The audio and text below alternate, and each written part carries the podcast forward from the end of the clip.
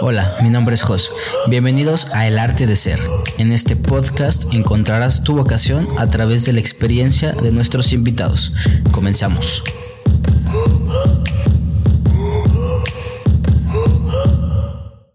Bienvenidos a este nuevo capítulo de su podcast El Arte de Ser.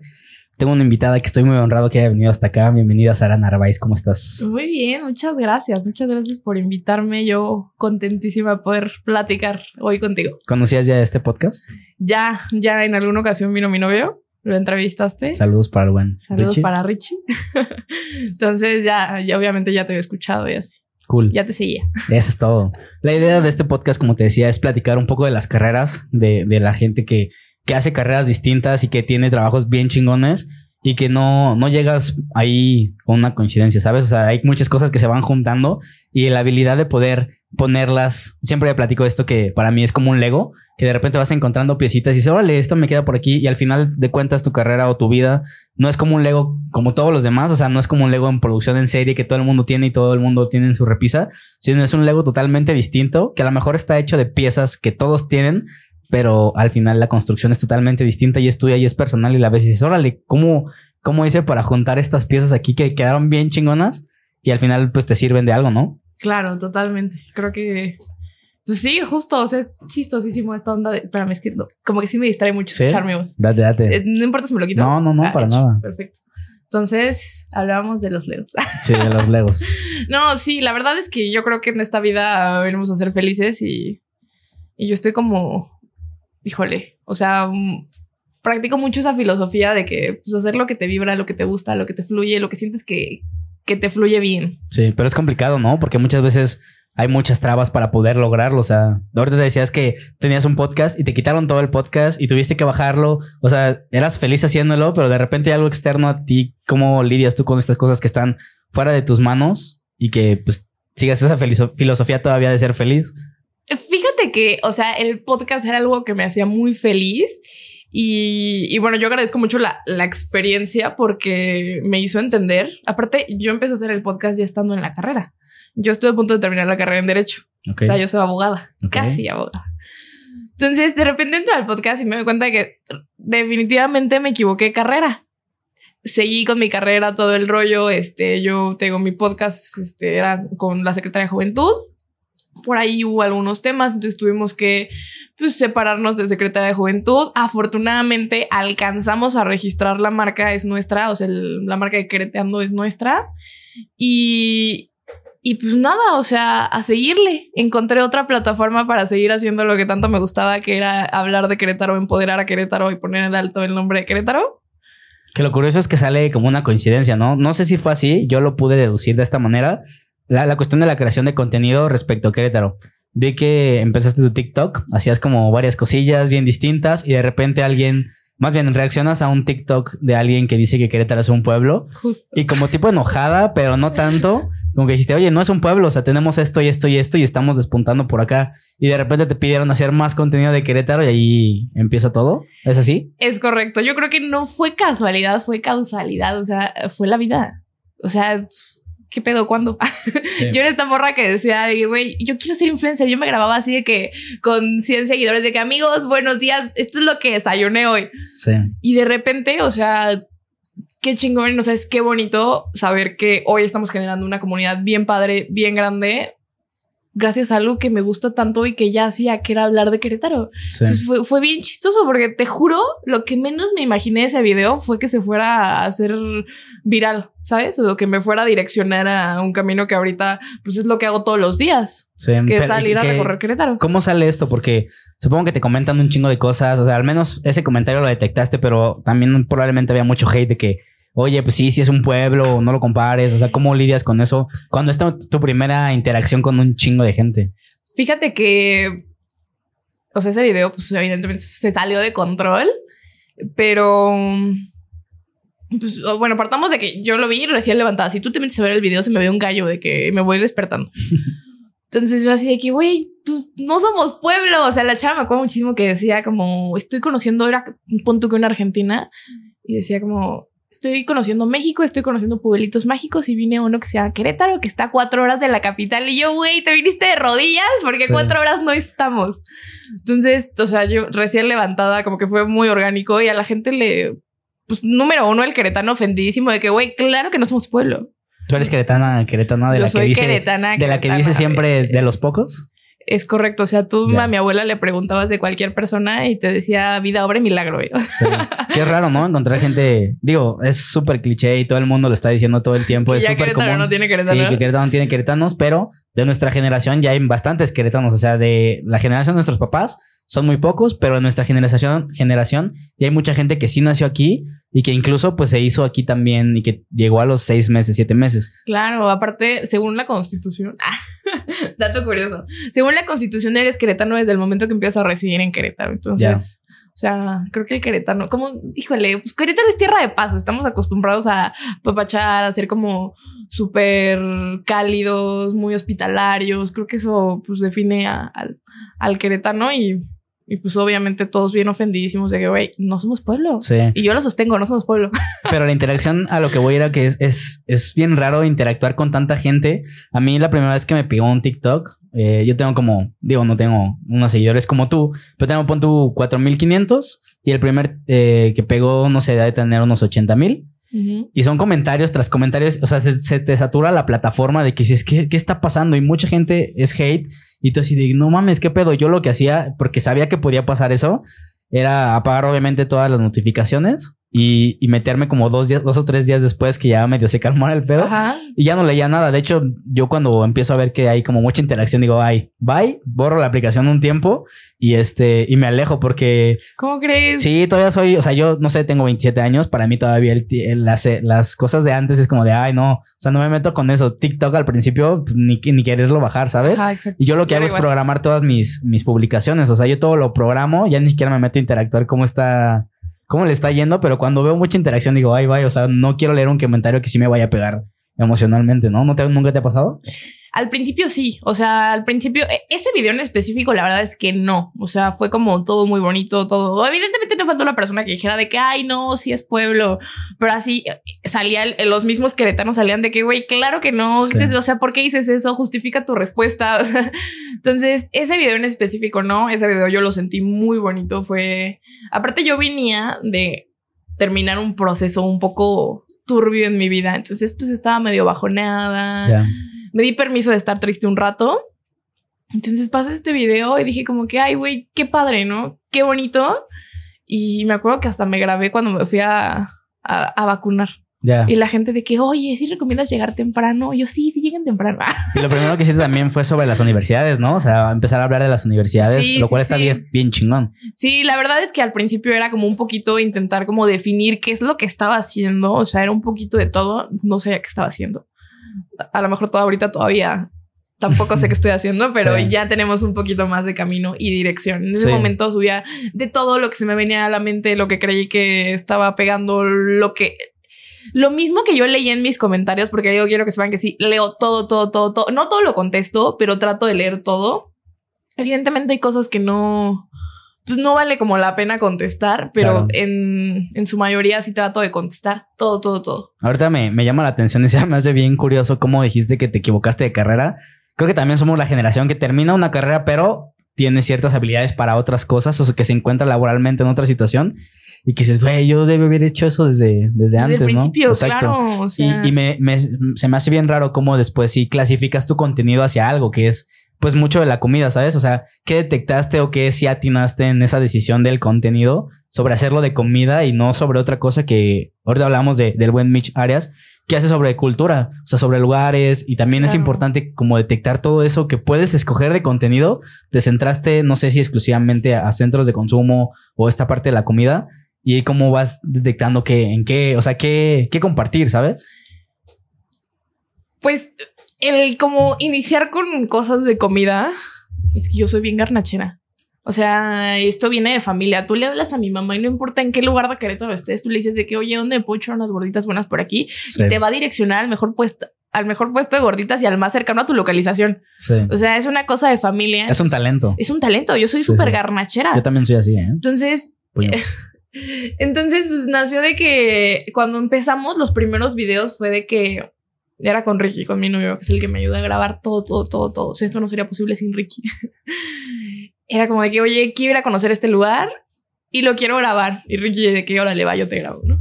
Entonces, así empezamos. Entonces, a los videos que les empezó a ir a los de comida y eran los que a mí se me hacía más fácil hacer. Sí.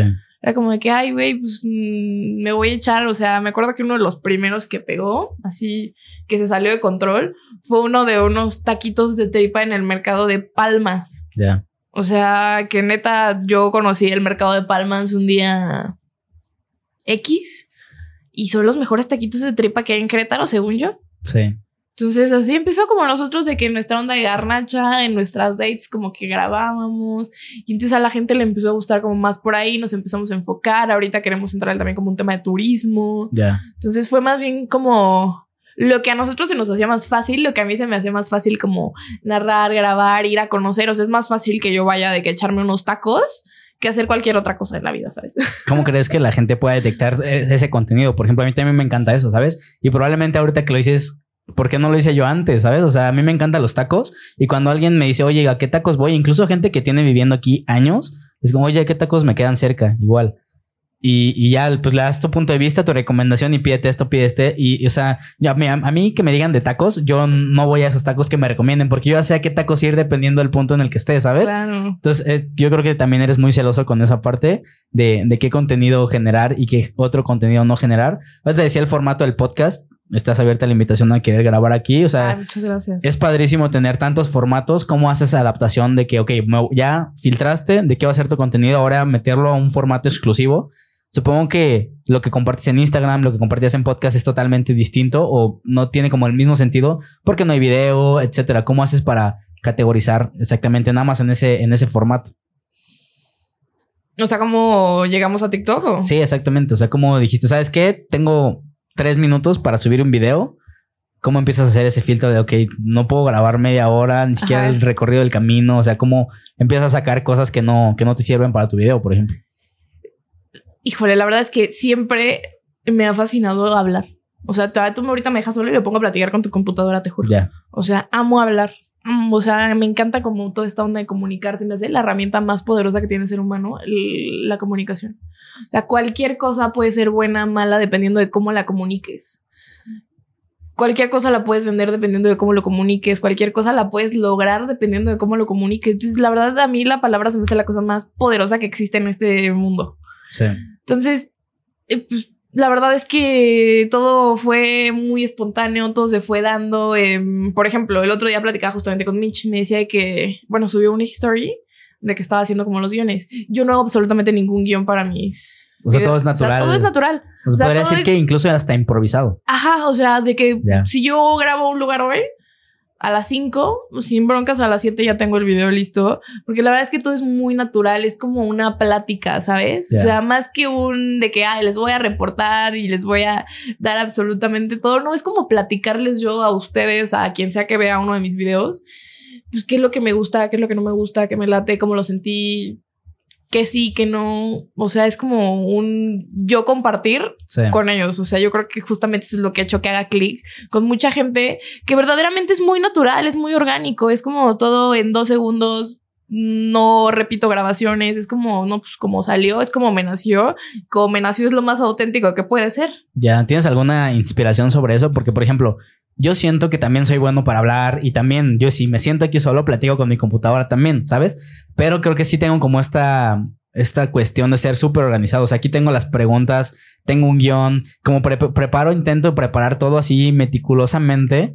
Y si hiciera, por ejemplo, un TikTok, me tardaría yo creo que horas por tener esa perfección de, ok, qué quiero comunicar, qué no, y estar filtrando. Por eso esa pregunta genuina de cómo filtras, o sea, cómo grabas y luego desechas un buen de pedazos, ¿sabes? Por ejemplo, para mí, el hecho del podcast es pues una maravilla. O sea, generas un contenido macro de una hora, una hora y media. Después seleccionas los clips y ya tienes todo el material. O sea, no tienes que estar batallando en, en grabar de nuevo contenido, sino simplemente los haces los clips, los programas y tienes contenido para toda la semana. O sea, imagíname, yo no me imagino estarme grabando en stories en algún lugar, ¿sabes? Entonces, por eso se, me hace bien raro cómo ese talento improvisado puede llegar tan, tan lejos. ¿Tienes alguna fuente de inspiración? O sea, que hayas dicho, ¿sabes qué? Creo que este güey lo hace así. O simplemente fuiste como fluyendo y ahora pues eres tu propia inspiración. Cuando empecé con el tema de comida, me acuerdo que estaba justamente fui a echarme unos tacos a, a Don Chamorro ahí en la cruz. Ya. Saludos al buen Don Chamorro. Saludos. Que ha crecido bastante también. O sea, ¡Qué yo me acuerdo que era un localito y ahorita son. Y estaba cuatro. platicando con mis amigos de la uni y todos abogados. Sí, imagínate la plática, ¿no? De abogados. Entonces yo les decía de que, oigan, pues es que esto mi mamá estábamos comiendo nuestros taquitos y en eso vi el sticker de la ruta de la garnacha de Luisito Comunica. Y dije que, güey, yo en cinco años quiero ser como él. O sea, y a mí no hay una persona que se me haga como creador de contenido que se me haga como más orgánico que Luisito Comunica. O sea, siento que es como bien transparente. O sea, es tan transparente que de repente cae en el. Eh, Pues en el señalamiento o en cierto tipo de cosas, pero pues es lo que suele pasar cuando eres demasiado transparente. Sí. Entonces, yo dije que, güey, o sea, me encanta lo que hace. Yo lo sigo desde hace añísimos. Mm, O sea, lo único que no soy tan fan es de su. ¿Cómo se llama? De su. Marca. De su marca, la de Pillofón. Ya. Está rara, ¿no? Está rara. Pero ¿por qué no eres fan de, de su, de su marca? O sea, no, ahorita no, tra- no traes pillofón. Eh, no, marca. no, lo siento, no, no tengo Pillofón. Entonces no eres tan fan de Luisito. No, no, no, pero Perdona a es que ¿sabes qué? Conozco a, a varias personas que lo tienen y no tiene señal en la sierra. Ya. Y tú viajas constantemente a la sierra. Yo viajo mucho a la sierra, Ya. entonces no me funciona. No me funcionaría Pillofón. Pero, o sea, me encanta su forma de hacer contenido. Se me hace súper orgánico, súper. Pues sí, o sea, muy transparente. Entonces yo decía que, ay, güey, pues yo quiero ser así. O sea, como que un contenido rápido, fácil de digerir, o sea, muy, muy- más que fácil de digerir, muy fácil de hacer, ¿sabes? Ya. O sea, como, pues muy tú. Sí, que no le metas tanta producción o Exacto. tanto tiempo dedicándole a eso. Vi que también, no sé si has experimentado en otras áreas de la comunicación de cosas que a ti te gustan. Vi que estuviste en una cumbre de comunicación política. También vi que Claro, tienes como este contexto claro. o este enfoque político. ¿Por qué no, no seguir con eso? Hace poquito vi un podcast de un güey que se llama JP Martínez, te, te lo platicé ahorita, de un güey que creo que es diputado, que tiene como 18, 19 años, que también en TikTok es súper viral el güey. No me acuerdo exactamente su nombre. Y se me hizo súper interesante. Dije, órale, qué padre que la gente empiece a hacer contenido político también, ¿sabes? O sea, ¿por qué no irte por esa línea sobre el contenido político? ¿O es más cuadrado? No he, visto ese, no, no he visto ese episodio, porque yo soy fan de JP. Sí, O sea, saludos para el buen JP. Sí, claro, yo, yo soy su fan. Ya.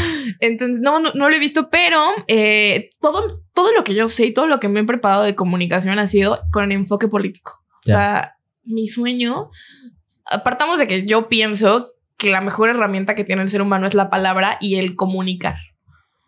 Pues, ¿por qué no direccionarlo a lo más, a lo segundo más importante que hay como en, en la vida social, que es la política? Ya. O sea, yo creo que tú, siendo un buen comunicador, metiéndote en esto, tienes un poder impresionante. A ver, o sea, el día que fuimos a esa cumbre, me acuerdo muchísimo, hay una, una de las mejores comunicadoras en tema político que tiene este país, se llama Sara también. Ok. Entonces le dicen Sara la mexicana, porque esta chava, o sea, es una chava, tiene no más de 35 años, ha llevado campañas en toda América Latina, tuvo la campaña de, este, Hillary. Ay, la que iba contra Trump, se me fue ¿Clinton? de Hillary Clinton tuvo, o sea, ella llevó su campaña enfocada al público latino. Ya. O sea, es una fregonzaza y ella lo decía, de que con nosotros como comunicadores tenemos el poder de escoger con quién trabajamos y con quién no. Entonces tenemos que también generar esta conciencia de como comunicadores, pues no trabajar con cualquier político, porque a final de cuentas nosotros y nuestro buen trabajo para comunicar podría empoderar al político incorrecto. Claro. Entonces se me hace un tema muy cañón y, y me acuerdo que la última ponencia, esa cumbre la cerró el Bronco. Para mí es uno de los mejores comunicadores políticos, o sea, su proyecto político no es muy sólido, no es muy bueno, Pues por eso ganó Nuevo León. pero no esa bandera. manches, ganó Nuevo León. Sí. O sea, un proyecto político que no era sólido, Independiente aparte. independiente, pero qué bien se comunicó que ganó la gobernatura de uno de los estados con mayor poder en el país, que es Sí. Nuevo León. Se me hizo raro, perdón que te interrumpa. ¿Por qué crees que la política es lo segundo más importante en la vida social? Yo creo que la política define muchísimas cosas. O sea, realmente yo creo que para hacer un cambio tendremos que empezar a meternos muchísimo más en política. ¿Por qué? Porque a final de cuentas, nos guste o no, ellos toman muchas de las decisiones que, pues, que van a regir nuestra vida y nuestro entorno social. Entonces yo creo que el mayor cambio sería como fijarnos un poquito más en quiénes llegan, cómo lo hacen y porque al final de cuentas son los que toman las decisiones verdaderamente importantes. O sea, tú le apuestas más a lo colectivo que a lo individual, o sea... Por supuesto, yo creo que nosotros generación de 20, no, de 15 a 25 años somos la generación más grande que ha visto este país. O sea, si nos ponemos de acuerdo podemos hacer lo que se nos dé la gana. Ya. Entonces yo creo que la colectividad es como... No caigan en pánico, organícense. Sí, y aparte la comunicación en ese medio y, yo creo que, no sé si sea mi postura personal, pero creo que los, los jóvenes estamos como muy involucrados en la política. Digo, Richie también es un ejemplo de esto, un joven político, y de hecho el capítulo con él fue... Ah, yo creo que por eso me gustó. Político, saludos. A mí también me gusta el buen Richie por eso. Pero he visto muchos jóvenes políticos involucrados. O sea, yo desde la Secretaría de la Juventud, ahí me, me encanta ir a núcleo, estar ahí trabajando. Son espacios que también vas aprovechando. Ahorita he visto muchas campañas de que cursos de Excel básicos o cursos de carpintería que dices, güey, si nosotros sabemos aprovechar esto, tenemos la capacidad para, para despuntar totalmente, ¿sabes? Y los espacios que te dan. Completamente. Yo creo que el mayor enemigo de cualquier persona o cualquier sociedad es la falta de información. O sea, definitivamente. Entonces, tengo toda mi capacitación ha sido como enfocada hacia allá, hacia el tema político. O sea, al final de cuentas, sí tienes como ese, ese fin que quieres llegar a capacitarte para poder Sí, fíjate que al principio yo quería, yo decía que, claro, yo voy a ser la primera presidenta de este país. Yo esta última elección fui la candidata plurinominal a diputada federal más joven del país. Ya, órale, felicidades por eso. Muchas gracias. Llegué con 21 años a, ser candidata. Evidentemente, pues no llegamos, me quedé creo que a tres espacios de, de que llegara ese número de pluri. Entonces, pues no llegamos, pero híjole, yo estaba volada, yo decía que, güey, imagínate, la única pluri que mandó ese, o sea, el partido, el, yo iba con el PRI, o sea, la única pluri que mandó el partido en Querétaro, que sea mujer y aparte que sea joven, yo decía, güey, este es un paso gigante. Este es un paso gigante para todas las mujeres jóvenes en política, porque de repente te ves, o sea, vemos mucho que como mujeres nos dan, o sea, sí nos dan espacio, pero no nos dan nuestro lugar. Sí. ¿A qué crees que se deba a esto? Yo tuve una pelea, no, no una pelea, un debate con, con, mi, con mi novia cuando estaba la, la candidata para el PRI, para gobernadora. Y le dije, no inventes, es que ella va a ganar. Y me dijo, no inventes, o sea, ni, ni de pedo. Y yo, ¿pero por qué? Dice, porque la sociedad no va a votar por ella. O sea, no porque tú digas que es el momento. La gente no va a votar por ella. Y se me hizo increíble cómo, pues no quedó, o sea, la, la distancia entre... Yo le llevé su campaña juvenil. ¿Cómo crees? Sí, yo era la, la que llevaba la campaña juvenil de. ¿Pero por qué crees que no se elige? Híjole, la, punto número uno, la neta es que íbamos contra una campaña monstruosa. Ya. O sea, era una campaña muy grande, era un candidato muy grande. Aparte, fue difícil ir contra un candidato que, honestamente, a ver, yo soy de corregidora. Y a mí me tocó Curi, yo estaba chiquita, pero a mí me tocó Curi presidente municipal. Yo no tengo nada que reclamarle. yo no tengo nada que reclamarle a ningún presidente municipal que haya tenido corregidora en los últimos 15 años. O sea, verdaderamente lo han hecho perfectamente bien. Entonces yo creo que ese fue nuestro, pues la gran, el gran bache que tuvo, la, la, gran desventaja que tuvo Abby en su campaña fue que iba contra un gran candidato. Ella era muy buena. A mí, evidentemente, me ganó el género. Yo dije que qué padre estar coordinar los esfuerzos de los chavos, o sea, de los jóvenes, de la, o sea, de una candidata mujer, ¿no? A la gobernatura. O sea, yo estaba volada, aparte de una mujer joven una mujer joven que es mamá, o sea, súper entrona. Yo, me, yo, me todas las, todas las entrevistas que le hacían y me, me hacía sentido totalmente. Digo, normalmente creo que los queretanos somos como muy conservadores y muy de este lado, pues de derecha. Pero al final de cuentas puedes cambiar muchas posturas, ¿sabes? Y yo decía, pues yo nunca me he ido por un partido, ¿sabes? O sea, yo siempre he visto el candidato antes y desde que tengo 18 años y puedo votar, me aviento todas las entrevistas que puedo para ver qué me hace sentido y con eso, con, en función de eso pues tomar mi decisión de, voto, ¿sabes? Y, y, el, y la mujer también me dijo, me dijo en este caso mi novia, es que estás yendo nada más por la parte de que es mujer, o sea, evalúa más cosas. Y yo, claro, claro, o sea, te estás yendo por otros caminos que no, pues que no son los, los, los buenos para elegir. Claro, yo creo que, a ver, por ejemplo, había una persona mm, sí muy preparada, pero insisto, íbamos contra un candidato monstruoso. Sí. ¿Qué se siente ser eh, elegida para, para ser candidata? O sea, que no estás como tal en elección popular, ¿o sí? No pero ya eres una candidata, o sea, puedes tener alguna responsabilidad en tu vida y puedes ganar y tu perspectiva cambia totalmente. ¿Qué se siente? ¿Qué se siente cuando te eligen? cuando tomé, cuando me dijeron, yo, mi tirada era ser candidata a regidora. Yo quería ser regidora en mi municipio, en corregidora. Esa era mi tirada, ese era mi sueño. Entonces, ya acercándose los tiempos de la campaña, me, me acuerdo que me dijeron de que, oye, pues necesitamos a alguien que coordine como los esfuerzos de los jóvenes. Yo ya llevaba como haciendo esta chamba. No me tocaba a mí, pero llevaba ya un rato haciendo esta chamba de pues, los jóvenes del partido, ¿no? Yo estaba metidísima, híjole. Yo sudaba, yo sudaba PRI. ya, ya no. Ya ahorita como que sí, sí, sí, o sea, sigo yo, a ver, yo, yo entré al PRI no porque dijera de que, ay, de aquí, esta es mi plataforma para ser la siguiente presidenta, ¿no? No, o sea, la neta es que a mí me, me hacía mucho sentido como todo lo que, pues decían, ¿no? sí, la filosofía. O sea, como la filosofía, lo que profesaban, vaya. Sí. Entonces yo decía, claro, me hace muchísimo sentido le dio el voto a la mujer, es el que metió esta onda del 50-50, o sea, me encantaba como esta onda. Entonces yo, de que de verdad, mis primeros años de uni era como 100%, yo me salía de la escuela y me iba, así como si fuera mi, mi actividad después de, ¿no? Sí. Entonces me acuerdo que dijeron como, oye, necesitamos a alguien que lleve como el tema de jóvenes. Estaba entre yo y otras dos personas. Esas dos personas pues tenían sus, ya tenían como muy claro dónde iban a estar apoyando en, la campaña. Entonces, pues quedó en mí, pero yo no podía irme a la campaña estatal si...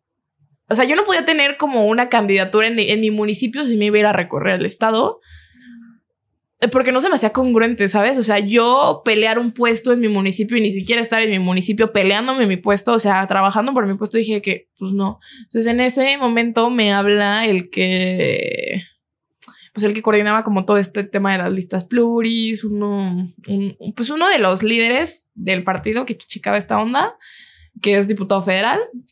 Me dice, oye, Sana, necesito una chava, una joven echada para adelante que quiera, que quiera echarle la mano a su partido. Y yo me acuerdo que le dije, líder, donde mi partido me lo demande. Te voy a ser bien sincera, lloré un poquito porque yo dije que, güey, mi regiduría. Yo sabía que no iba a llegar en la pluri y yo me veía un poquito más de esperanza en la regiduría. Y dije, güey, mi regiduría. O sea, sí le lloré un poquito, pero dije que, güey, hay más tiempo que vida. Hay más tiempo que vida. Y si esto me va a dar como la, la posibilidad de recorrer el estado. Yo sabía que por alguna razón tenía que recorrer el estado, porque muchos de los lugares que hoy les enseño son lugares que yo conocí en la pandemia, perdón, en la campaña. Ya. O sea, son lugares que yo conocí en la campaña que, no conocías, obviamente. Exacto, que a lo mejor no les pudimos echar la mano siendo gobierno, pero no sabes qué bonito se siente regresar y decir, güey, no te puedo traer un programa social, pero tú vas a hacer una publicidad súper chingona. Sí. Y te van a llegar clientes, porque hoy tenemos ya una plataforma muy grande y de eso se trata esta plataforma, ¿sabes? De pues, llegar a esos negocios chiquitos, que es una plataforma accesible. Eh, sí hay personas a las que pues, les cobro, hay personas a las que no les cobro, hay lugares a los que yo voy de que, oye, ¿me das chance de grabar? O sea, es como todo muy como me van haciendo. Y la idea es justamente esa, que es una plataforma bien accesible a cualquier persona que tenga un local, una empresa, una tiendita aquí en Querétaro, un hotel, lo que sea. Y que funciona, o sea, que al, final de cuentas ven reflejado que ven reflejado que están creciendo, ¿sabes? o sea, no es como antes de que se quedaba en promesa o como normalmente sucede, tú ves ahí instantáneamente la gente visitando de que, oye, vi esto o tengo este código, ¿sabes? Ese, ese fin es bien noble. Yo lo que te decía de la empresa de orientación vocacional, justamente fue porque yo no sabía qué carrera elegir. A mí mi papá me dijo, estudia eso y yo me metí a eso porque mi papá, pues tenía razón, ¿sabes? esa carrera está chida, ¿sabes? Y como buen dijo, dices, pues claro, me hace sentido. Pero ahorita en retrospectiva dices, no inventes, o sea, debieron haber o sea, debieron profundizar un poco más en qué me gustaba, eh, o, yo mismo, ¿sabes? O sea, debía haber visto un poco más de carreras en otros países, en otras ciudades, cosa que, nunca haces. Y ese es ese, ese sentido de que, oye, imagínate que todos estuviéramos trabajando en algo que realmente nos apasiona, que quisiéramos tuviéramos formación. Ese miedo de que estás tomando una de las decisiones más importantes de tu vida, porque al final de cuentas es lo que vas a hacer el resto de tu vida. Yo te puedo decir que esa decisión yo la tomé con muchísimo miedo. Yo quería ser periodista. Ya. Y que te dijeron de que no, a eso te a morir de hambre. Es lo peor, fue mi miedo, fue el mío, únicamente el mío. O sea, no hay otra persona que culpar, porque mis papás eran de que, güey, lo que tú quieras. Partamos de que mis papás tardaron 10 años en tener hijos, tardaron 10 años en tenerme a mí. Obviamente yo llegué a este mundo y fue como de que, güey, lo que tú quieras hacer, nosotros te vamos a apoyar. O sea, no pude ser más bendecida. O sea, no, no puedo tener unos mejores papás. Pero al final de cuentas afecta al que a los 18 todavía ni sabes qué pedo y ya tengas que decidir una carrera. Que ojo, también estamos equivocados que eso es algo que ¿qué vas a hacer toda tu vida? Porque te vas a ir encontrando cosas que dices, ah, no inventes por acá, ah, por acá, y te vas dando herramientas. O sea, Hoy tú me preguntas que si pienso litigar. Jamás en la vida, yo ya estos últimos semestres, como, profe, ya páseme, le juro que nunca Sí. voy a ejercer. O sea, se lo prometo que nunca voy a ejercer, ya páseme. Y ya suélteme, me está lastimando. suéltame escuela. Que... Por ejemplo, he visto podcast, por ejemplo, es Lobo, es abogado. Sí, qué y es locura. un gran, gran estando, pero, o sea, es un muy buen stand yo ¿Quién sabe si hubiera sido así de bueno siendo abogado? Pepe Madero, que soy muy fan de su música, es abogado, jamás ha trabajado en eso. Y dices, güey, o sea, la gente ya son, ya es más que una carrera y tu carrera tampoco define lo que vas a hacer en tu vida, Te voy a platicar una anécdota. Cuando la primera vez que viene la cotorriza, como la cotorriza aquí a Querétaro, yo los descubrí en su episodio número 2. Ya. La que fue antes de pandemia, ¿no? Mucho antes de pandemia. Ya. Cuando la primera vez que vienen, yo fui a verlos a la Caja Popular. Entonces, me acuerdo, ajá, me acuerdo que, que me acerco con ellos, yo ya tenía mi podcast y les digo de que, oigan, yo, te- yo también tengo un podcast, me podrían echar la mano con un video de que suyo diciendo de que, güey, escuchen el podcast. Súper buen pedo, me dijeron, sí. ¿Cómo crees? Nada, me, me acuerdo que me dijeron como que, güey, nada más espéranos a que termine la, porque había fila de personas que se querían tomar fotos. fotos. Espéranos aquí tantito y vamos y lo tomamos el video en camerino. Güey, o sea, qué buen pedo, me ¿Lo pasaron a camerino. Claro. No. O sea, me pasaron a, a Camerino, eh, grabamos el video, me invitaron así, me dijeron, oye, ¿no quieres una cubita? Y yo, no, muchas gracias. wow. Sí, súper buena onda. Entonces, o sea, de que salgo yo en medio de Slobo y de Ricardo, así de que, oigan, escuchen quereteando. Y yo así, yo volaba, ¿no? O sea, yo así, Sí. en, en el top de mi vida. Yo salí de que, mamá, me puedo morir ahorita, yo moriría feliz. Sí. Va- vas a reciclar ese video para cuando Claro. salga tu, pro- podcast, tu podcast próximamente. Lo voy a reciclar, lo voy a reciclar. Y me acuerdo que le dije a Slobo de que, ay, yo también soy abogada. Ya, Le dije, bueno, estoy estudiando. Y me preguntó, ¿y piensas ejercer? Le dije, no. ya. Muchas coincidencias. Muchas coincidencias. O sea, es lobo yo, mira, mucho en común. Sí. ¿Cómo eliges ahorita, partiendo de que somos muchas cosas, aparte de una carrera o aparte de creadora de contenido, cómo eliges dónde empezar a trabajar? Porque si es verdad y nos estamos olvidando mucho de que tenemos que comer de algo, o sea, que algo nos tiene que dejar dinero. También ahorita comentaste que algunos lugares cobras, algunos otros no.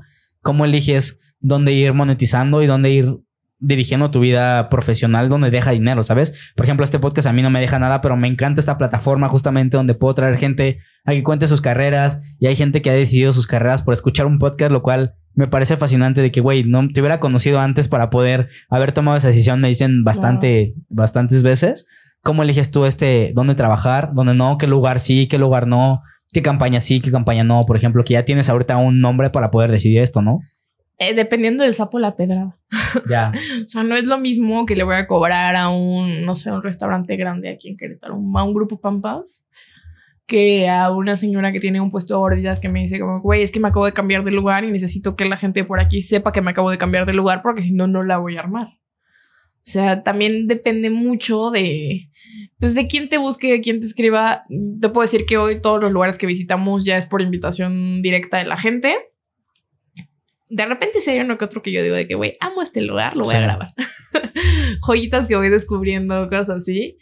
Eh, pero sí es mucho como dependiendo del sapo la pedrada. Yo creo que justamente el monetizar esto, porque no sé si viste que hace poquito hubo un caso de una influencer que le escribió a un chef Sí, sí, sí. que la hizo así añicos, le contestó como de que, o sea, Contexto no- para la gente que no lo ha... contexto, o sea, una influencer le escribe a un chef súper top y le dice de que aquí en México, le dice, oye, voy a conocer México con mi novio, me gustaría pues intercambiarte unas stories por una visita a tu restaurante, ¿no? Y él, o sea, el chef se puso en un plan, para mí, gustó un poco nefasto. Entonces, nada más agarras y le dices de que, oye, ¿sabes qué? Pues no estoy interesado, muchas gracias. Y punto, pero la subió a Twitter, la super quemó.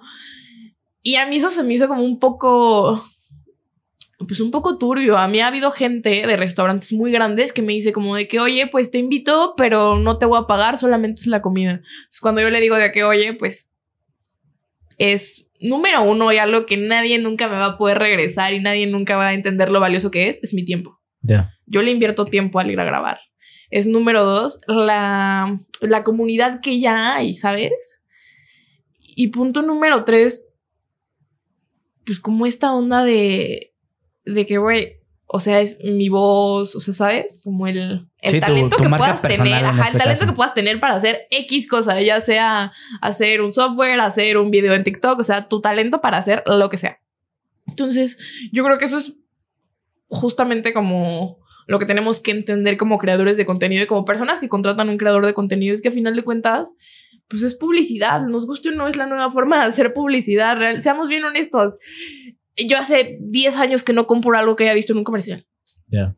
He comprado, los últimos seis meses he comprado muchísimas más cosas que he visto en un TikTok que las he visto en la tele. Creo que ya ni Y la accesibilidad a eso es más fácil. O sea, Claro, lo, te metes al link luego, luego lo Y descargas. sabes que llegas absolutamente, o sea, a través de un video de este tipo, de esta plataforma, llegas absolutamente a cualquier persona. Hoy es más fácil que una persona tenga internet a que una persona tenga tele. Sí. Entonces es como lo que tienen que entender y si ustedes hacen contenido también entender que pues si eres bueno en algo, obviamente pues ¿por qué no? O sea, perderle el miedo como a, a monetizarlo, a saber cómo valorar tu trabajo, lo que estás haciendo y para mí de verdad fundamental, fundamental, el tiempo que le estás invirtiendo a hacer lo que sea que estás haciendo. ¿Y cómo lo, cómo lo cuantificas? Ten- tengo un amigo que hace dibujos. Me dijo, güey, en, en, en pandemia me compré un iPad, un. Apple Pencil. Me puse a hacer dibujos que los compartía con mis amigos. A la hora de como que cuando llegaba, como de, oye, güey, te lo compro. Como que le empezó a sacar. Dijo, no, como que esto es como para mí, ¿sabes?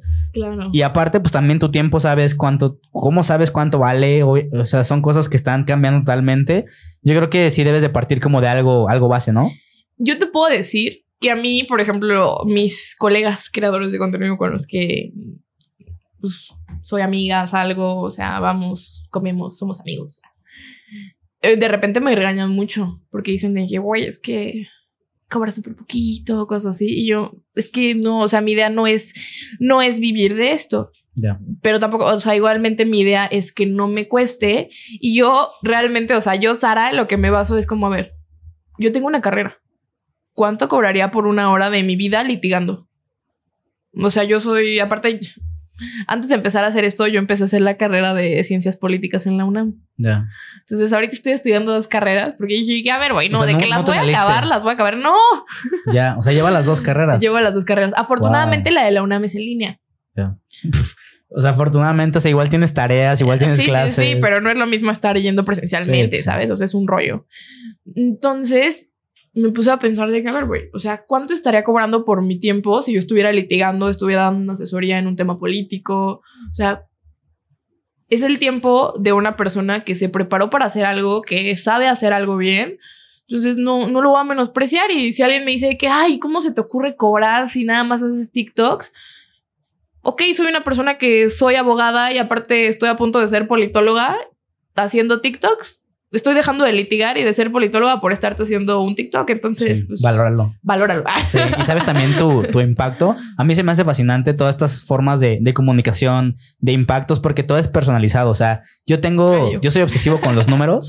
Yo tengo los datos de cuántos views tiene cada TikTok porque me gusta graficarlo y en eso ir, ah, ok, la tendencia va hacia allá. Ok, estos días son buenos, ¿sabes? Y pero te- tu propia información no se puede comparar con las de los demás. O sea, me gusta escuchar a otras personas que también hacen eso, pero poder decir, ok, chido, chido que publique los viernes, yo publico esto y mis datos me lo respaldan, ¿sabes? O sea, a mí Claro. se me hace fascinante tener tú personalizado todo, todo lo que Sí. haces. Eso es, eso es increíble, ¿no? Sí, mis números me respaldan. Pero los metrifica, o sea, ¿quién, ¿tú llevas el control de eso o cómo vas midiendo Mm, tus impactos, toda esa parte?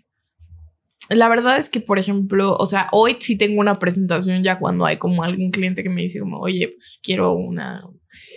Evidentemente, si tú estás cobrando por un servicio, también tienes que hacer como ese compromiso de hacerlo muy profesional. Claro. Entonces, evidentemente, yo ya antes era de que, ay, sí, hola, muchas gracias este, por considerarme, yo encantada, y ya no.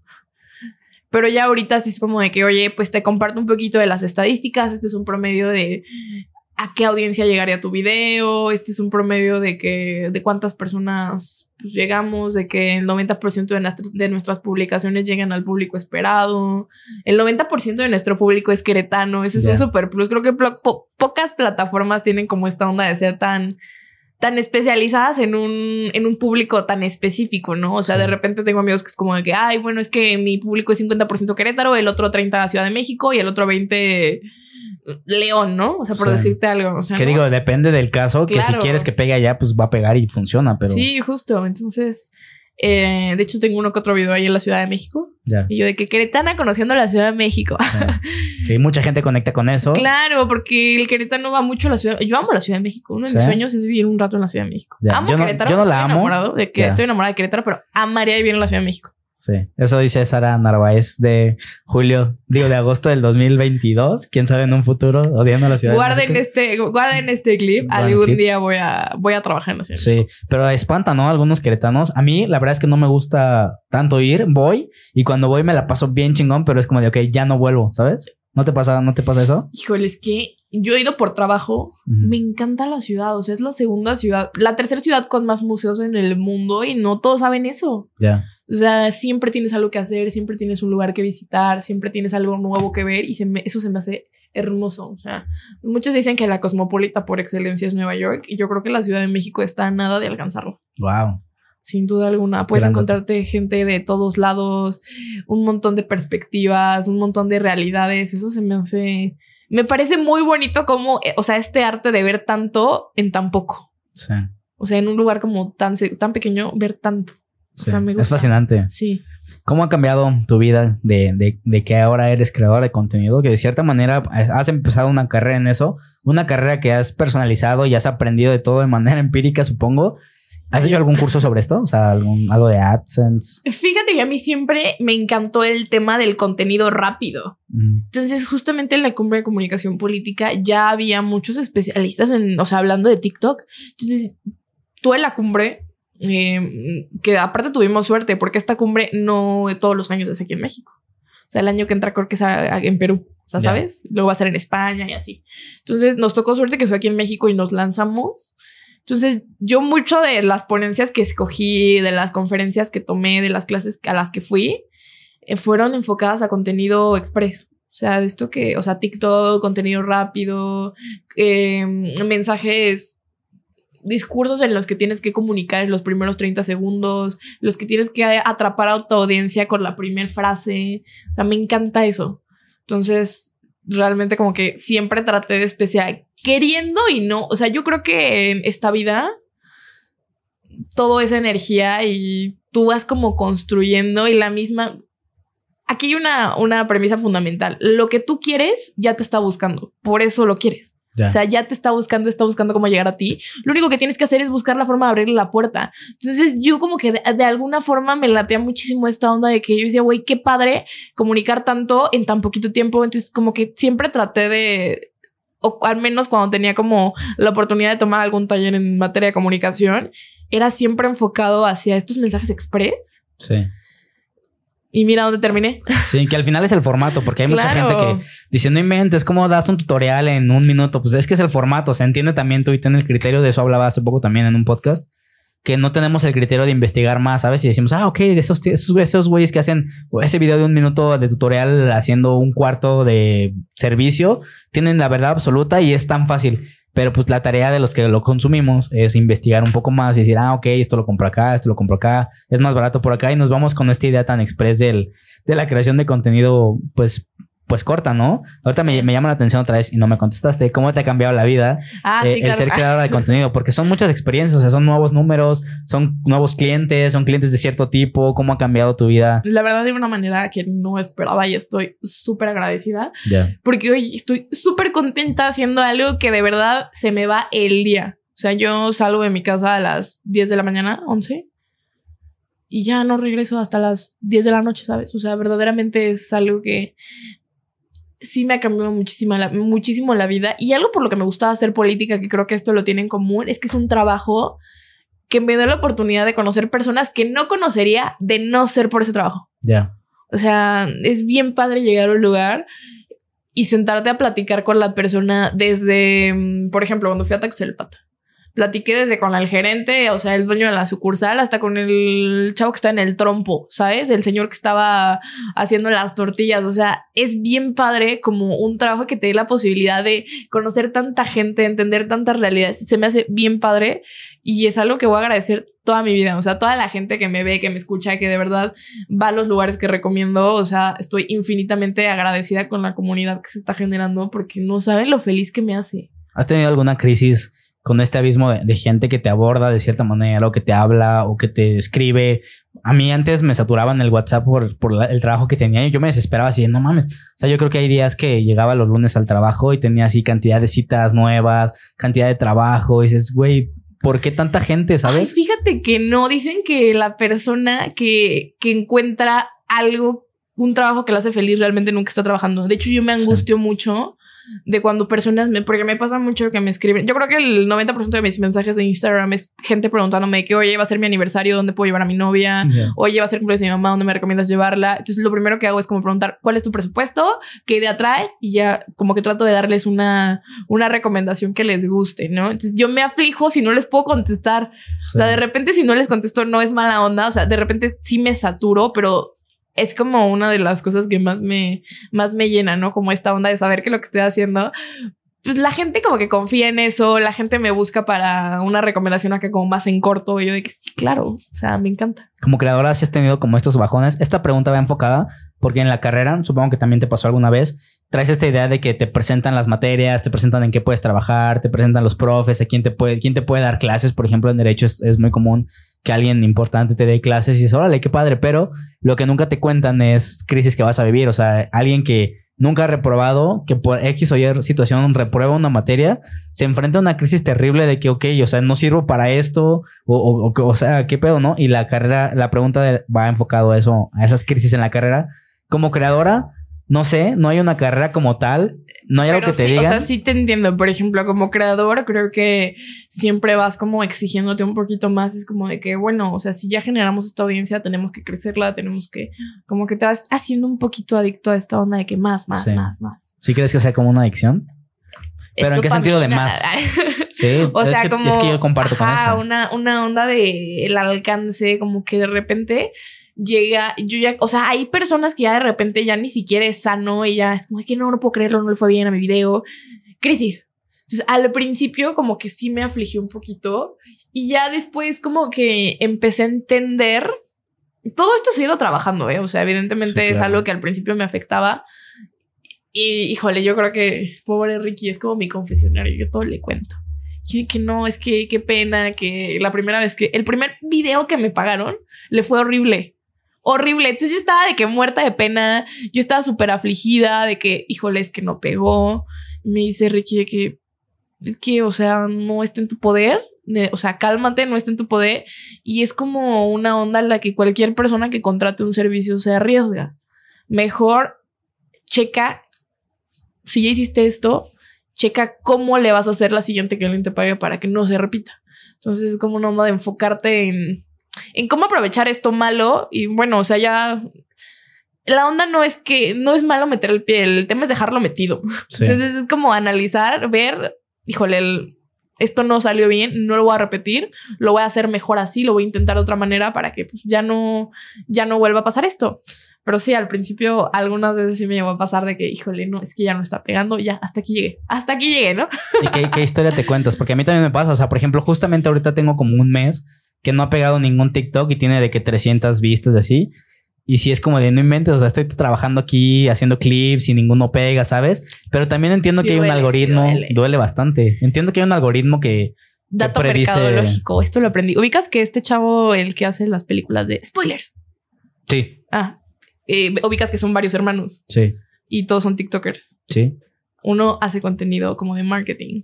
Ok. Entonces un día vi uno de sus videos y decía el de que, oigan, es que fíjense que me pasó esto, subí un video donde sale justamente como él con sus hermanos y no me pegó, no pasaba de las mil Ah, y que sus reproducciones. hermanos lo hicieron también, ¿no? Ajá, y entonces dice que él, o sea, lo que hizo fue como meterlo a privados, 40 minutos, una hora, y volverlo a, a publicar y arrancó. O sea, como que es una falla en el algoritmo. Wow. Sí, estuvo muy loco. Yo Está lo intenté chido, eh, una gran vez y me funcionó. Y yo, wow, qué locura. O sea, lo subes, ¿cuánto tiempo lo dejas? O sea, si no pega en la primera hora y ya tú dices de que, güey, esto ya no es normal para los videos que estoy teniendo. Por ejemplo, yo ya mi media es entre 30 mil y 300 mil personas. Entonces, de repente tengo uno que llega a mil, es como que, mmm, es, o sea, como, ¿cómo dice el, el audio? Es como, mmm, gracioso, pero no gracioso de risa, gracioso de raro, ¿no? Sí, sí. Entonces, hago eso. Pero ya es como también una onda de que, a ver, si lo estoy haciendo no nada más porque, ay, véanme, soy Sara. No, es una onda de que, a ver, pues a mí obviamente me afecta muchísimo que el video no pegue porque es un lugar, es un lugar en el que trabajan personas, del que depende la economía de muchísima gente. Entonces, obviamente yo me muero de pena, me pongo súper triste cuando no pegan, ¿sabes? Es como de que no manches, que, o sea, que... Digo, tampoco puedes poner tu vida en, en función de un algoritmo y de cuántas views tiene, pero si es tu trabajo, sí tienes que ver la manera de hackear la mayor posible de. Sí, claro, tienes que ver la manera de que sea como. Pues exitoso. Sí. ¿Por qué quereteando? ¿Por qué sale este nombre de quereteando? Entendí que también esta, esta filosofía de, de ser turistas en tu propia ciudad. No sé si ya venía el nombre desde allá, pero así lo tienes en el, en el Instagram de la marca. Sí, sí, sí. Porque, ¿cómo sale ese nombre? ¿Cómo se te ocurre? ¿Cómo lo oficializas? Ah, yo soy pésimo para los nombres. Últimamente te digo, empecé un proyecto de podcast y, güey, a mí no me dejes el nombre porque soy malísimo. Y yo también soy malísima con los nombres ese así, o sea, este ha sido mi único acierto en la vida. o sea, en cuanto a nombres, este ha sido mi único acierto. Eh, lo hice, yo empecé el podcast con mi mejor amigo, con Rodri, y ya ahorita Rodri está enfocadísimo en otras cosas, él es fotógrafo, él está en su onda. Y me acuerdo que cuando empezamos, o sea, cuando se nos presenta la onda del podcast, yo platiqué con él y nos pusimos de acuerdo, fue como de, oye, el nombre, pues, hay que enfocarnos en Querétaro. Teníamos claro que queríamos enfocarnos en Querétaro. Porque aparte él, él es del DF, entonces se vino para acá y entonces él lidiaba mucho con esta onda de que, ay, no, es que todos mis primos dicen que esto es un pueblo, que aquí no hay nada que hacer. Entonces él también era una onda como de que, oigan, voy a dignificar el lugar que ahora es mi hogar. Entonces, pues fue como, quereteando, es como una banda de, o sea, es como una mezcla de andando y Querétaro, o sea, quereteando, teníamos 16 y qué sabios fuimos al escoger el nombre, o sea. Está muy chido, la neta yo conecto con eso y me encanta. y la verdad es que es un, o sea, es algo que, pues sí, en su momento empezamos a hacer con mucho amor y de verdad con pura, pues imagínate, estábamos súper chiquitos cuando empezamos quereteando Digo, no es como ahorita tengo 23, o sea, tampoco es como que ya pasaron 20 años. La señora. Sí, sí, sí. Entonces, o sea, pero realmente fue un proyecto que iniciamos con mucho amor, con cero ánimo de, llegar a nada, de monetizarlo, puta, lo veíamos muy lejos, ¿sabes? Era como que, pues es algo que queremos hacer porque nos nace hacerlo. Sí. ¿Cuál crees que sea? He, detectado últimamente que hay, habemos muchos creadores y muchos enfocados a Querétaro, a, a, la comida, a los lugares culturales. Querétaro no se merecen menos. Lo cual está padre, o sea, a mí me encanta, o sea, ya, ya, y justamente empecé a consumir contenido local porque yo veía podcasts de otros lugares, ¿sabes? O sea, y empecé a encontrar algunos podcasts que a lo mejor no tienen los números de estos grandes podcasts que te, que te digo que son referencia, pero me gusta escuchar a gente de los cuales también luego conozco de que, va, ah, no mames, tú también haces claro, podcast. y tenemos muchísimo talento. Y consumo talento local, ¿sabes? O sea, ahora los podcasts que escucho son, son locales. También tenemos mucho, mucho, en todos, todas las ramas, o sea, creo que deportivamente no, hay un solo, una rama de algo, o sea, como un ámbito que ahorita piense y no diga de que, güey, Querétaro, neta brilla en esto. Pero ¿por qué no crees que llega como a niveles exponenciales? O sea, ¿crees que haya algo que nos esté truncando como queretanos. Ay, no, yo creo que sí tenemos muchas historias de éxito. Sí. Evidentemente, pues todo tiene su tiempo, todo tiene su cauce. Eh, tengo amigos que tienen cinco años haciendo contenido y, a lo mejor yo crecí más en ocho o nueve meses que llevo haciendo esto que ellos en cinco años. O sea, ¿crees que sea cuestión de paciencia en dos, tres años? Es cuestión de paciencia. Sí, o sea. Porque la industria también está joven, o sea, no es una industria que digas, ay, ya está ya súper consolidada. Mm, yo creo que una es eso, como que todo va siendo muy en el momento, como que mucha gente apenas está empezando a entender cómo está funcionando esto, pero yo sí creo que tenemos muchas historias de éxito. Por ejemplo, una de mis personas favoritas es Sofía Guillermín. O sea, se me hace, sí, a Guillemín, ajá. Se me hace muy, o sea, me encanta su contenido. O sea, realmente yo la veo todos los días. Sí. Lo que es ella y Mariana Rodríguez. Todos los días, así el bien del cañón. O sea, por ejemplo, de TikTok me encanta Jimena Robles. O sea, creo que sí tenemos muchas historias de éxito aquí en Querétaro. ¿Ubicas a Reno Rojas? Sí, claro. Reno Rojas es de aquí en Querétaro. ¿En serio? Sí, está chica. Ahí está. ¿Cómo crees? No sabía que era queretana. O sea, no es queretana, pero mucho tiempo vive aquí en Querétaro. Ya. Que yo estaba en la UM. Ya. Saludos para la gente de la Nos veíamos. O sea, ella no me topa a mí, pero yo ya sí, güey. ni te topo. Te sí, sí, sí. O sea, ni me topa, porque aparte es más grande que yo. Entonces era como de que. Pues sí, es una recomendación que empiezan a, consumir contenido local que hay mucho contenido local y a compartirlo. Yo creo que el compartir es una magia que cuando yo subo un clip, es como, oigan, compártanlo y se vuelve exponencial. O sea, a alguien le puede servir, ¿sabes? O sea, y tampoco lo hago personalmente, o sea, pero cuando encuentro un contenido que me gusta, lo comparto a quien, a quien pueda y está bien chingón hacer esa labor noble, ¿no? Sí, y una vez que ya, o sea, si lo que quieren es dedicarse como a la onda de hacer contenido, pues también créansela y profesionalícenlo. O sea, que no quede en una onda de que, ay, hago TikToks, ¿sabes? Sí. A, a mí me ha tocado muchísimo que, por ejemplo, mis primos son así de que grandes, grandes profesionistas. Y yo de que, güey, hago TikToks. Sí. Entonces de repente me ha tocado, porque aparte soy de las más chicas. O sea, que, o sea, mis primos como que se ríen, ¿no? Y yo de que, güey, no me importa. O sea, yo soy muy feliz haciendo esto. Sí, porque lo sabes. Sí, sí, sí. O sea, yo sé el impacto que tiene esto y yo creo que. Pues como que no sé.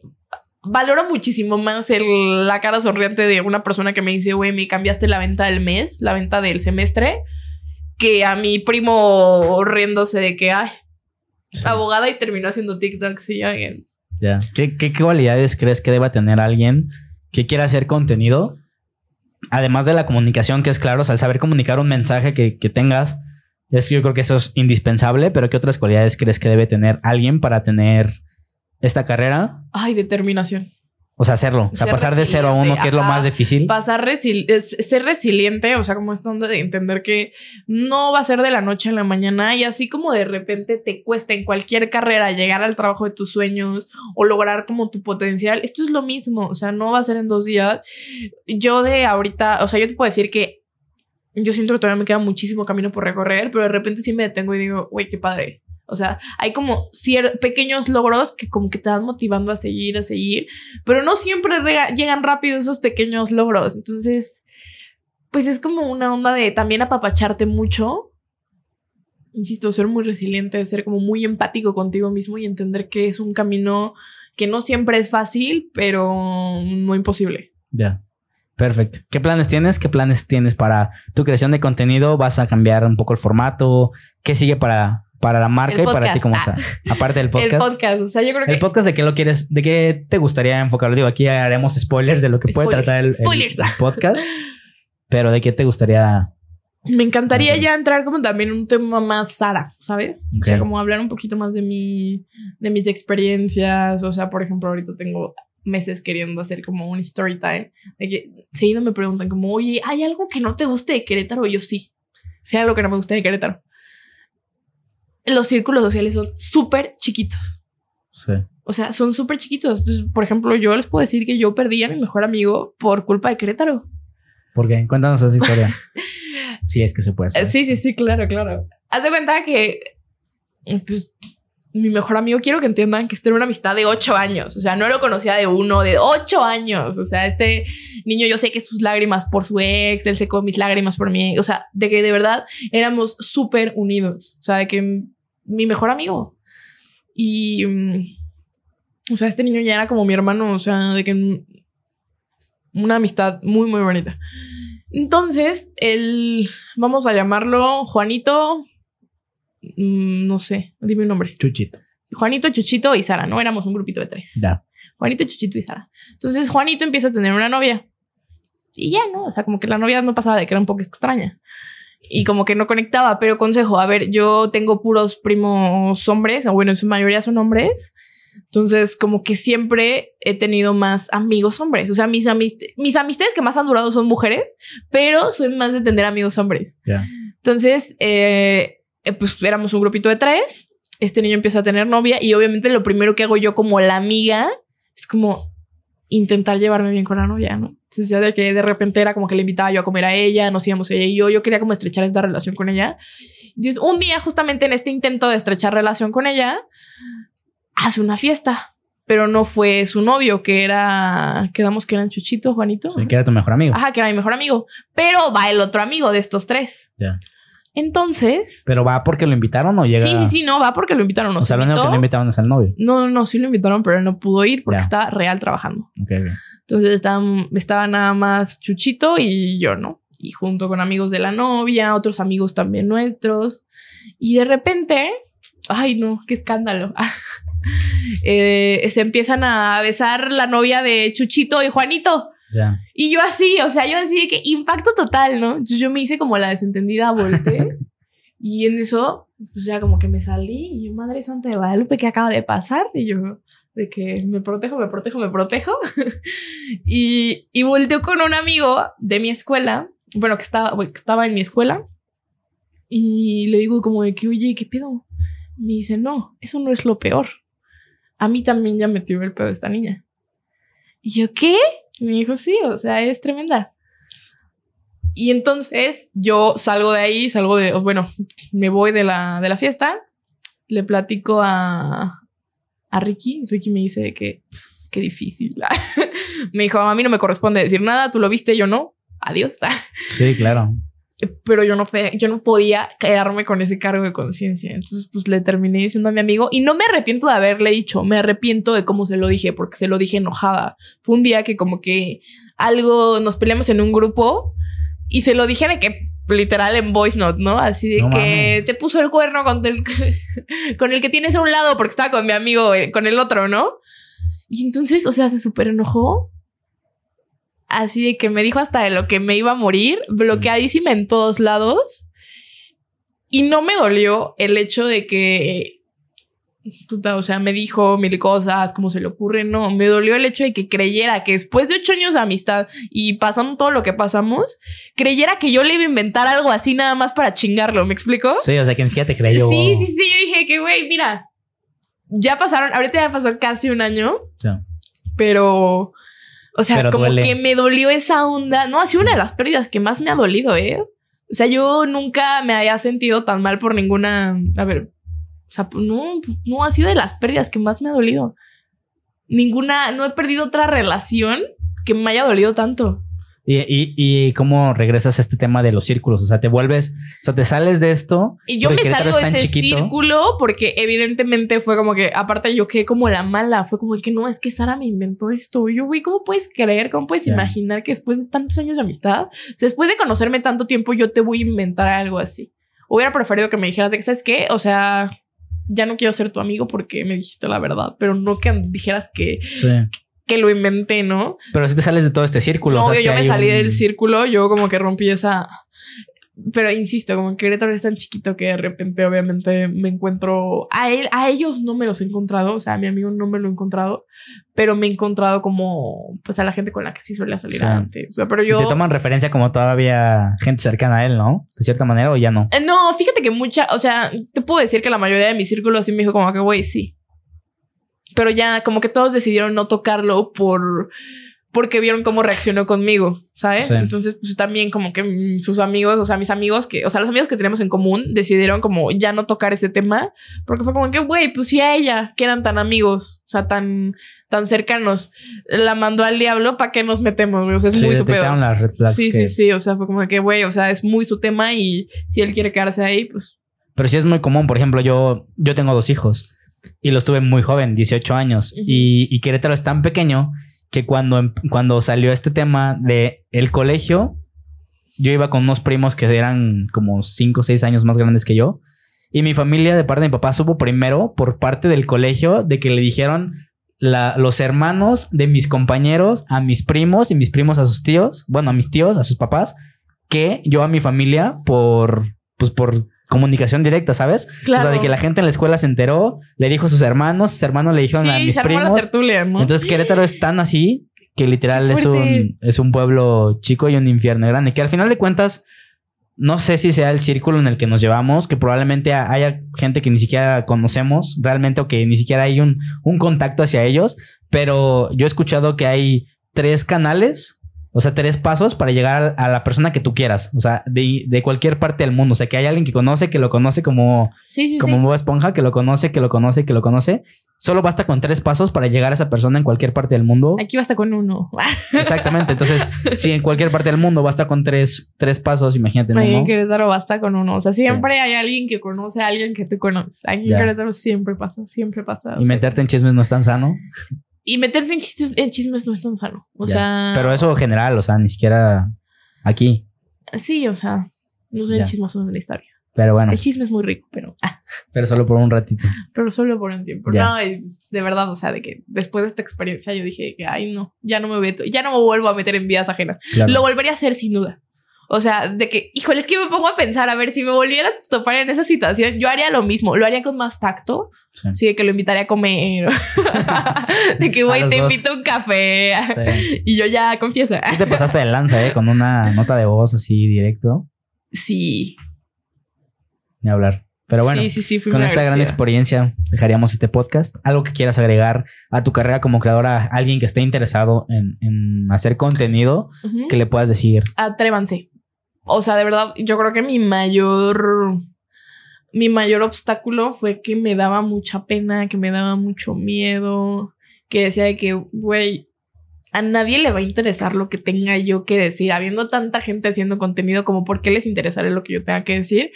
Creo que cuando entendí que era una persona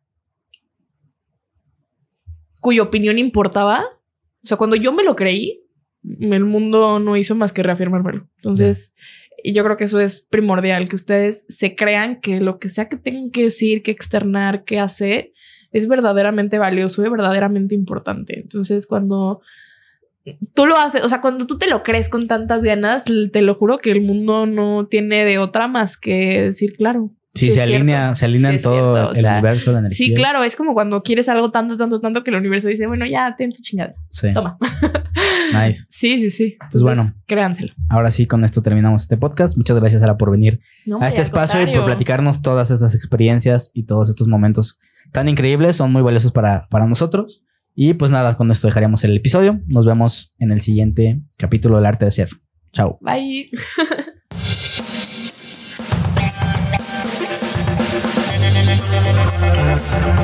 Thank